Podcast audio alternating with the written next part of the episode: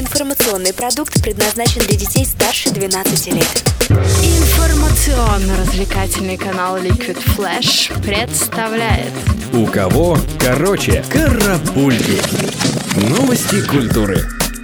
И начнем с новостей из Австрии, где на первой строчке чартов самых популярных треков выбилась «Минута тишины». Трек можно купить за 1 евро на iTunes, и он действительно радует полным отсутствием звука, а посвящен условиям проживания в главном австрийском центре по приему мигрантов. Судя по всему, слов для такого просто не нашлось.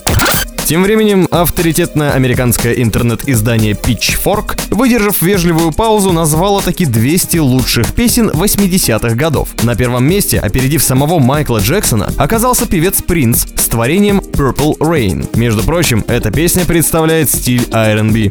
Теперь хотя бы что-то стало ясно про новый фильм Вуди Аллена, который неизвестно как называется и непонятно когда выходит. В общем, оттуда ушел Брюс Уиллис. По данным некоторых источников, актер якобы не мог на площадке произнести свой текст, даже при помощи суфлера. Вот такой он стал вредный.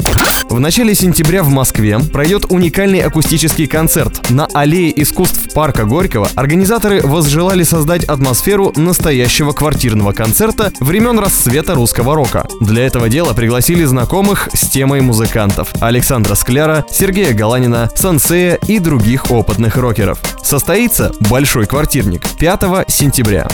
И закончим новостью от легендарных Iron Maiden. Раньше они использовали для путешествий по гастролям всего лишь небольшой Boeing 757-200. Теперь же ребята готовят двойной альбом The Book of Souls, и поэтому самолет тоже будет в два раза больше. В 2016 году огромный Boeing 747-400 облетит 35 стран под управлением вокалиста Брюса Диккенсона. Желаем и вам удваивать объемы приятностей и оставаться в курсе вместе с Liquid Flash. Карапульки.